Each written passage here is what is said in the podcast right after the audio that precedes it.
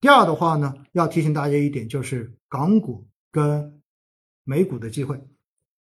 我想在这里呢，尤其强调一下港股，因为大家知道哈，港股从过去的这两年来看，是真的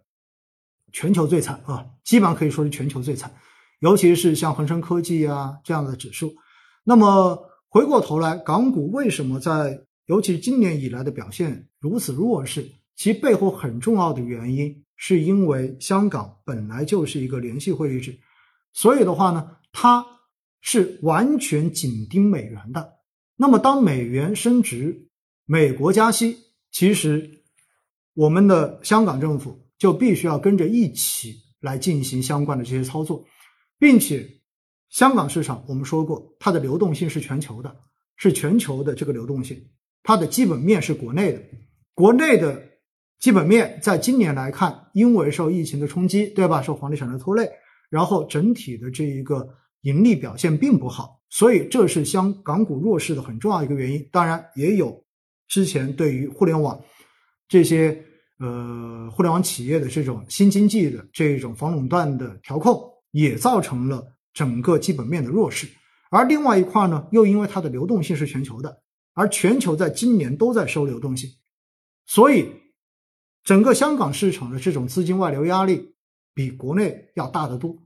因此，在这样的背景之下，港股在今年前面的这十个月的表现确实真的是全球最惨。但是，我们也看到，在过去这段时间，港股也出现了明显的反弹，对吧？反弹幅度像恒生科技超过百分之二十了吧？应该恒生指数应该也有百分之十几了。那么原因也很简单，一方面国内的基本面已经开始随着国内政策的调整出现了更好的这种转变。这是一个非常明确的基础，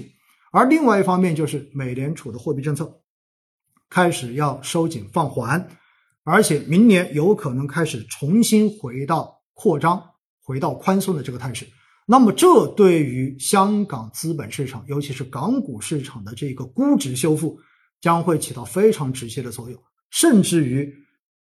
它所。带来的这一个估值修复，我们知道，因为流动性如果变得宽松，就意味着贴现率会降低，贴现率降低就意味着在估值模型中间你的分母就变得更低了，分母变小之后，那是不是应该你的估值要变得更高啊？所以，如果明年确实海外开始交易衰退逻辑，步入到货币不再收紧，并且逐步开始进入到下一轮宽松周期。这样子的一个背景之下的话，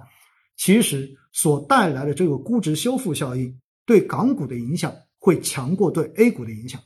所以站在这一个角度来分析，也许明年或者说港股或者从今年，也许大家所看到过去这一段时间，港股的这种反弹，港股的这一种上涨的效果，也许会好过 A 股，甚至于会领先于 A 股。我觉得哈，这一点也是要提醒大家可以去考虑的。所以呢，说到这里哈。不得不恭喜一下哈，就是过去这两年一直坚持着在定投中概、定投恒生科技，我们的盖世英雄们，也许你们真的熬到头了，真的可以熬出头了，真的可以看到天亮了。